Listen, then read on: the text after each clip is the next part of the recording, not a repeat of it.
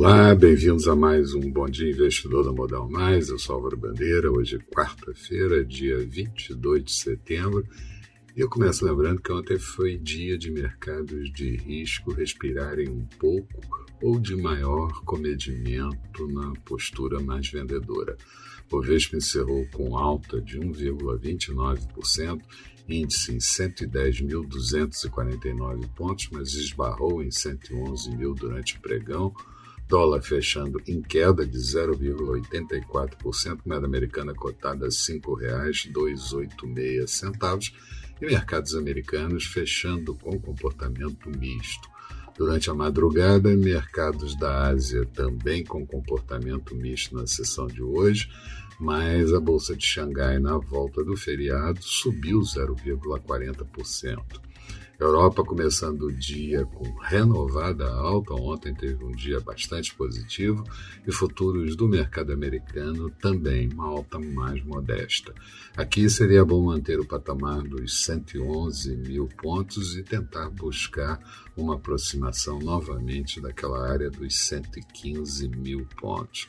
Investidores vão focar hoje no problema da Evergrande, a incorporadora chinesa com problemas financeiros e ainda de olho na decisão do Fed e do Copom por aqui sobre política monetária.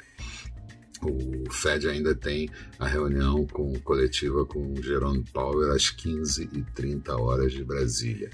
Na China, o PIBOC, Banco Central Chinês, injetou no sistema financeiro 18,5 bilhões de dólares, mais do que na semana passada de 14 bilhões, e o governo disse que planeja reestruturar a Evergrande e transformá-la numa empresa estatal uma unidade da Evergrande disse que vai pagar os credores na, de parte dos recursos na amanhã.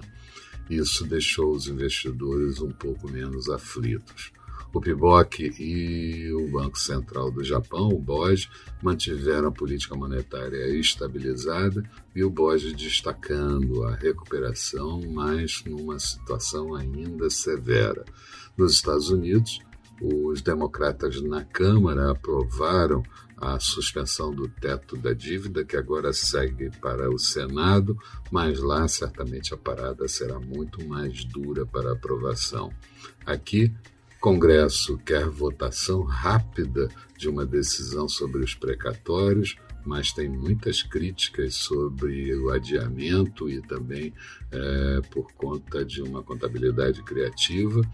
O Estadão de, em editorial de hoje, intitulado Vergonha Destrói, uh, o discurso de Bolsonaro na ONU ontem, falando em mais de 10 mentiras.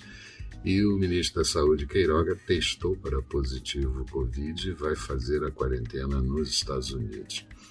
Na agenda do dia, vamos ter, como eu disse, a reunião do Copom e a reunião do FED, seguida de coletiva de Jerome Powell. Por aqui, o Banco Central divulga o fluxo cambial da semana anterior. E nos Estados Unidos, vamos ter as vendas de imóveis usados do mês de agosto e os estoques de petróleo e derivados pelo Departamento de Energia americana. Expectativa para o dia Bovespa em alta, dólar ainda fraco, taxa de juros em queda. Falando dos mercados na sessão de hoje, a Bolsa de Londres mostra alta de 1,18%, Bolsa de Paris com alta de 1,17%, Bolsa de Frankfurt subindo 0,62%. Petróleo WTI também em bom dia, depois dos estoques da API terem caído 6,1 milhões de barris na semana passada.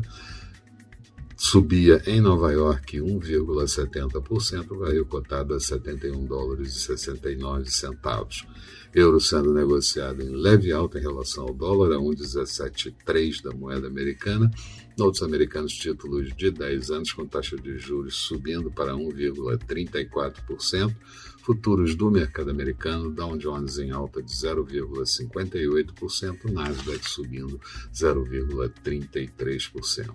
Eram essas as considerações que eu gostaria de fazer. Tenham todos um bom dia, bons negócios e eu espero vocês no final da tarde com Boa Noite Investidor. Até lá então.